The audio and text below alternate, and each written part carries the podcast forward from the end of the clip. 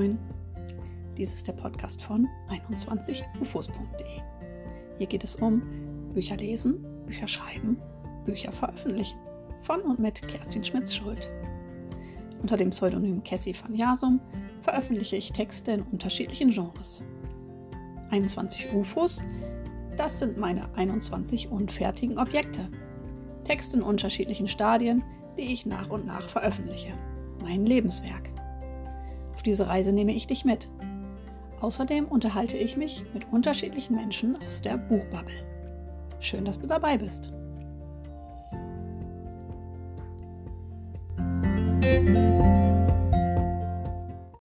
Herzlich willkommen zu einer neuen Episode des Podcasts von 21ufos.de. Heute setze ich das Thema ein Kinderbuch schreiben fort. Es gab bereits zwei Teile dazu, wo es so um die gesamte Buchproduktion ging. Heute möchte ich dir noch mal ein kleines Kapitel nachliefern. Im ersten Teil hatte ich bereits aus Wimpel gelesen, aus Wimpel und die rote Koralle, das erste Kapitel. Heute lese ich dir das zweite Kapitel vor und dann beschäftigen wir uns ein bisschen mit dem Text. Worum geht es, wenn man ein Kinderbuch schreibt? Worauf habe ich geachtet? Was ist mir auf dem Weg so alles aufgefallen? Was sind meine Learnings? Das möchte ich dir heute mitgeben. Du hörst, ich bin schon wieder etwas erkältet. Der, ich weiß gar nicht, wie vielte Infekt diese Winterzeit uns äh, erwischt ist dieses Jahr tatsächlich. Aber wir lassen uns nicht unterkriegen. Wir lassen uns nicht unterkriegen von unserem Brotjob, von 13 Kindern im Haus und erst recht nicht von einem Virus. Kleine Anekdote, die mir in dem Zuge eingefallen ist. Vor vielen, vielen Jahren habe ich mal für einen Autoren-Newsletter einen kleinen Artikel geschrieben zum Thema Schreiben und dass es die Priorität im Leben haben sollte. Daraufhin habe ich damals einen ziemlich bösen Leserbrief bekommen und äh, der Leser, der hatte, ja, der hat das damals nicht gut gefunden, meine, ja, meinen Ansatz eben, ja, dass ich dem Schreiben so die Priorität einräume, entgegen aller Umstände, die, ähm, ja, im eigenen Leben so herrschen mögen. Nun, ich habe mich mit 23 entschieden, Schriftstellerin zu werden, mitten im Studium nach einer journalistischen Ausbildung fast 21 Jahre oder 21 Jahre später kann ich sagen, ja, so ist es aber nun mal. Ich gucke auf diesen Weg zurück und kann sagen, ich habe sehr viel veröffentlicht. Ich kann wirklich auf viele Veröffentlichungen zurückblicken. Ich habe meine Schreibziele erreicht. Ich möchte natürlich meine 21 UFOs noch fertigstellen. Aber mein großes Lebensziel war damals auch vom Schreiben leben zu können. Auch das hatte ich auf dem Wege erreicht. So ein Lebenswerk, das kann man nicht mal gerade erschaffen, indem man es auf der linken Pobacke absitzt. Wenn man dem keine Priorität im Leben einräumt, dann wird das nichts werden. Das heißt nicht, dass man nichts anderes tut oder dass nichts anderes wichtig ist. Wenn man wirklich schreiben möchte, dann bedeutet das natürlich auch, dass man glücklich, also ich glaube das. Ich persönlich. Das ist jetzt meine Meinung, dass dazu auch ein gewisses Lebensglück gehört und eine Lebenszufriedenheit. Die Phasen, in denen ich mein Leben am schwierigsten und anstrengendsten empfunden habe, waren auch die, in denen ich am wenigsten produziert habe, in denen ich wirklich groß, große Probleme mit dem Schreiben hatte. Was gab das denn für Phasen für mich? Ich habe als Vollautorin vom Schreiben gelebt. Ich habe phasenweise keinen einzigen Satz zu Papier bringen können und steckte in der tiefsten Schreibkrise. Ich habe im Self-Publishing wunderbare Erfahrungen, aber auch negative Erfahrungen gemacht. All das gehört auf dem Weg dazu. Und das passiert nur, indem man diesen Weg geht. Ja, so viel zu dieser einen kleinen Anekdote aus der Vergangenheit. Aber wie gesagt, es sind 20 Jahre vergangen, seit ich beschlossen habe, Schriftstellerin zu werden. Und ich kann nur sagen, so ist es. Räum dem Schreiben den Stellenwert in deinem Leben ein, den es verdient hat, wenn du ein Lebenswerk aufbauen möchtest. So, so viel. Ich kann nicht sagen das Wort zum Sonntag, denn äh, diese Episode erscheint am Montag. Aber jetzt geht es weiter mit dem zweiten Kapitel aus Wimpel und die rote Koralle. Mali versteckt sich. Warte, ruft Wimpel. Er will seine neue Freundin nicht verlieren. Neugierig kommt Mali wieder heraus. Warum bist du immer da drin? fragt Wimpel. Das ist doch langweilig. Überhaupt nicht, sagt Mali schnippisch. Nachts verstecke ich mich zwischen den Ästen der Koralle und in den kleinen Spalten vom Riff. Am Tag, so wie jetzt, spiele ich nur ab und zu Verstecken. So wie gerade mit dir. Sonst schwimme ich überall herum. Du auch? Na klar, sagt Wimpel. Soll ich dir mein Zuhause zeigen? Lieber nicht, antwortet Mali. Meine Familie schwebt da drüben. Mali zeigt auf eine Gruppe gelber Fische. Sie schwimmen ganz still an einer Stelle. Zwei schauen zu ihnen herüber.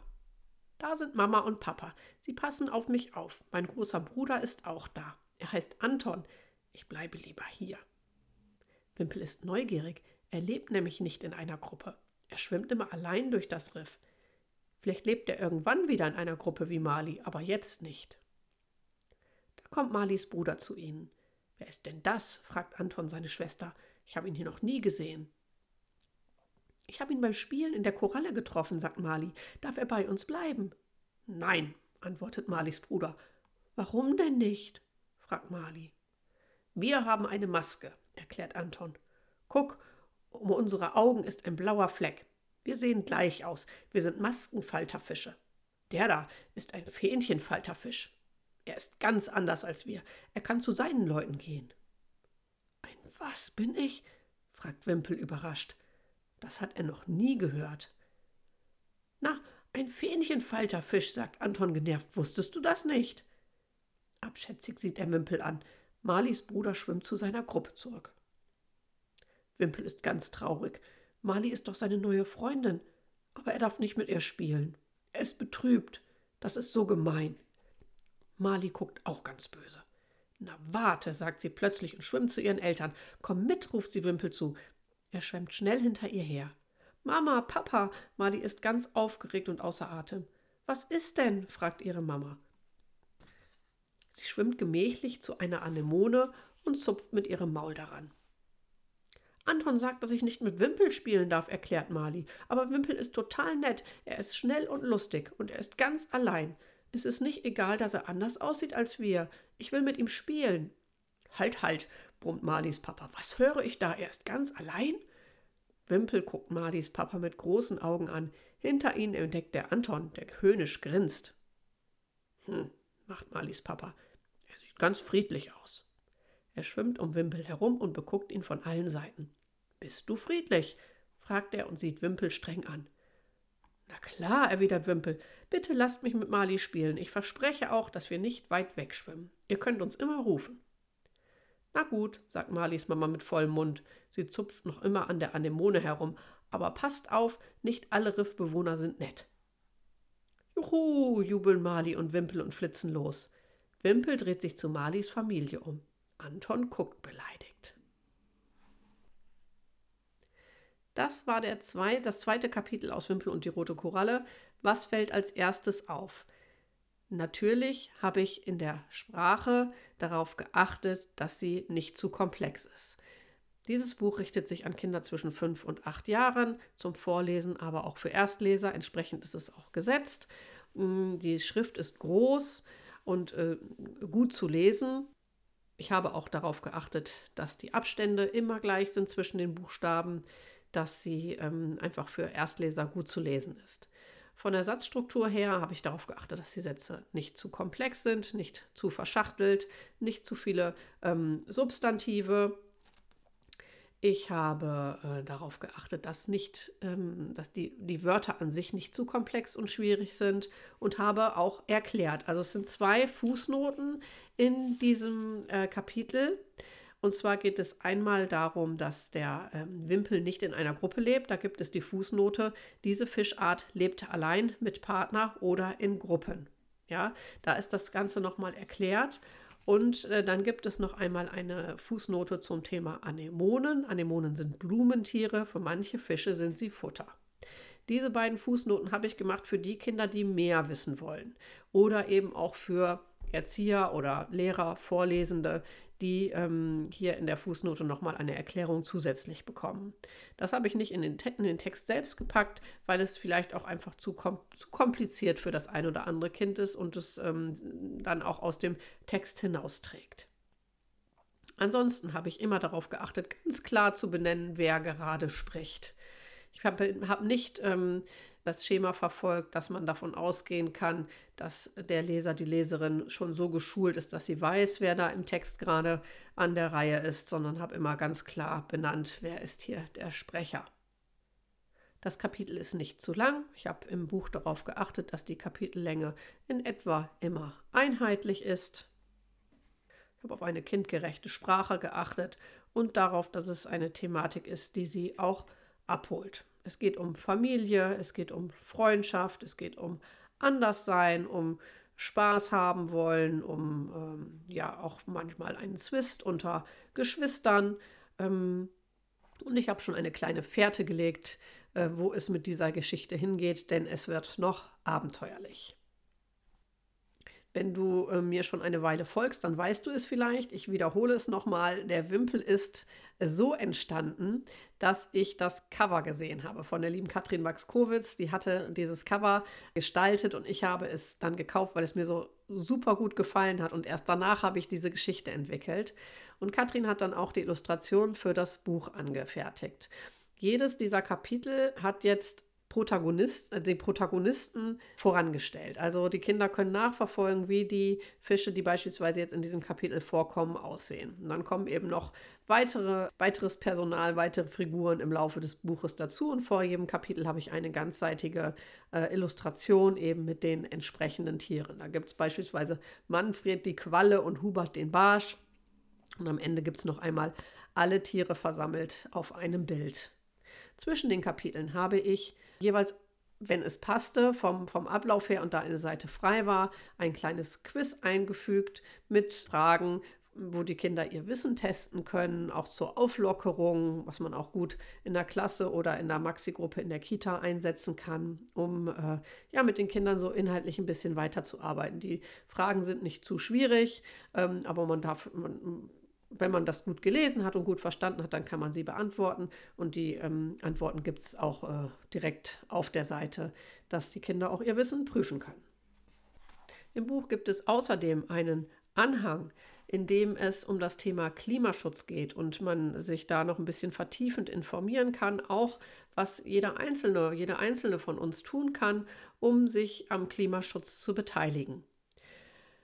Außerdem stellen Katrin und ich uns mit Foto vor, damit die Kinder wissen, wer denn überhaupt dahinter steckt. Und ganz am Ende gibt es auch noch ein paar Ausmalbilder. Und auch noch mal ein Abschlussquiz.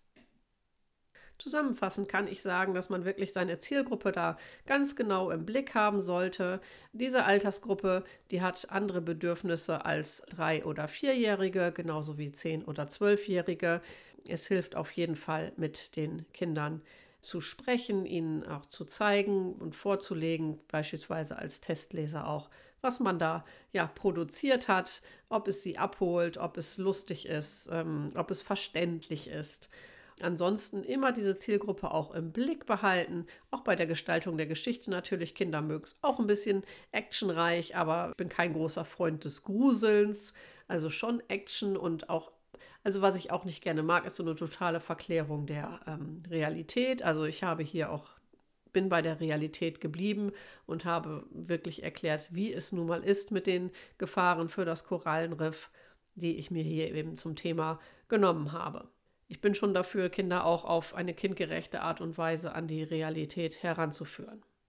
Deshalb habe ich auch vor bestimmten Begriffen keinen Halt gemacht. Ich habe den Maskenfalterfisch ins Buch aufgenommen. Ich habe den Fähnchenfalterfisch und auch noch andere Tierarten, die komplizierte Titel haben, komplizierte Namen haben, ins Buch aufgenommen, weil es sind nun mal die korrekten Bezeichnungen, die leben nun mal dort und heißen so. Hier konnte ich es sogar ja auch für die Geschichte verwenden und so ist es auch bei den anderen Tieren.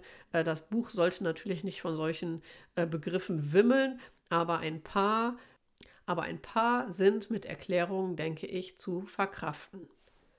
Ansonsten habe ich darauf geachtet, auch die Kleinigkeiten zu recherchieren. Ich habe mir äh, Fachliteratur zugelegt. Ich habe auch im Internet vieles recherchiert, konnte auf eigenes Wissen zurückgreifen, aber musste da mir doch ganz, ganz viel auch anlesen, denn der Wimpel, der lebt im Roten Meer und äh, da bin ich noch nie gewesen und bin auch kein Taucher. Habe zwar Aquaristik als Hobby, aber das ist doch ein bisschen was anderes als äh, das Leben in einem Korallenriff. Habe mich also intensiv mit der Thematik beschäftigt, wer denn da so lebt, damit das auch alles realistisch bleibt. Wenn man ein Kinderbuch schreibt, kann ich nur empfehlen, sich wirklich auf die Welt einzulassen, sich eine Thematik zu suchen, mit der man sich wohlfühlt, in die man gerne eintauchen möchte, weil man, auch wenn es ein kurzes Buch ist, doch eine lange Zeit damit verbringt, wenn man es gut machen möchte, wenn man es wirklich kindgerecht machen möchte. Man muss sich da dann eben nicht nur mit der Art des Schreibens und der, der Art, eine Geschichte zu erzählen, beschäftigen, sondern auch ja, eben den Hintergrund recherchieren, je nachdem, welchem Thema man sich widmet damit die Geschichte Hand und Fuß hat. meiner Meinung nach kann man nicht davon ausgehen, dass Kinder einem Unsinn abkaufen, denn das, auch das sind kritische Leser und sie verdienen es genauso ernst genommen zu werden wie Erwachsene. Wenn du auch auf deiner Agenda hast, ein Kinderbuch zu schreiben, dann wünsche ich dir dafür ganz viel Freude, Durchhaltevermögen, Hör dir auch meine ersten beiden Teile dieser kleinen Serie zum Thema Kinderbuch an und schreibe mir wie immer gerne, wenn du Fragen oder Anregungen hast, an kerstin.21ufos.de. Damit verabschiede ich mich für heute. Vielen Dank fürs Zuhören. Wenn dir diese Episode gefallen hat, dann hinterlasse eine Bewertung auf der Plattform, auf der du mich gerade hörst. Empfehle die Episode jemandem, dem sie vielleicht auch gefallen könnte. Deine Kerstin Schmitz-Schuld, aka Kerstinus Brausike von 21ufos.de.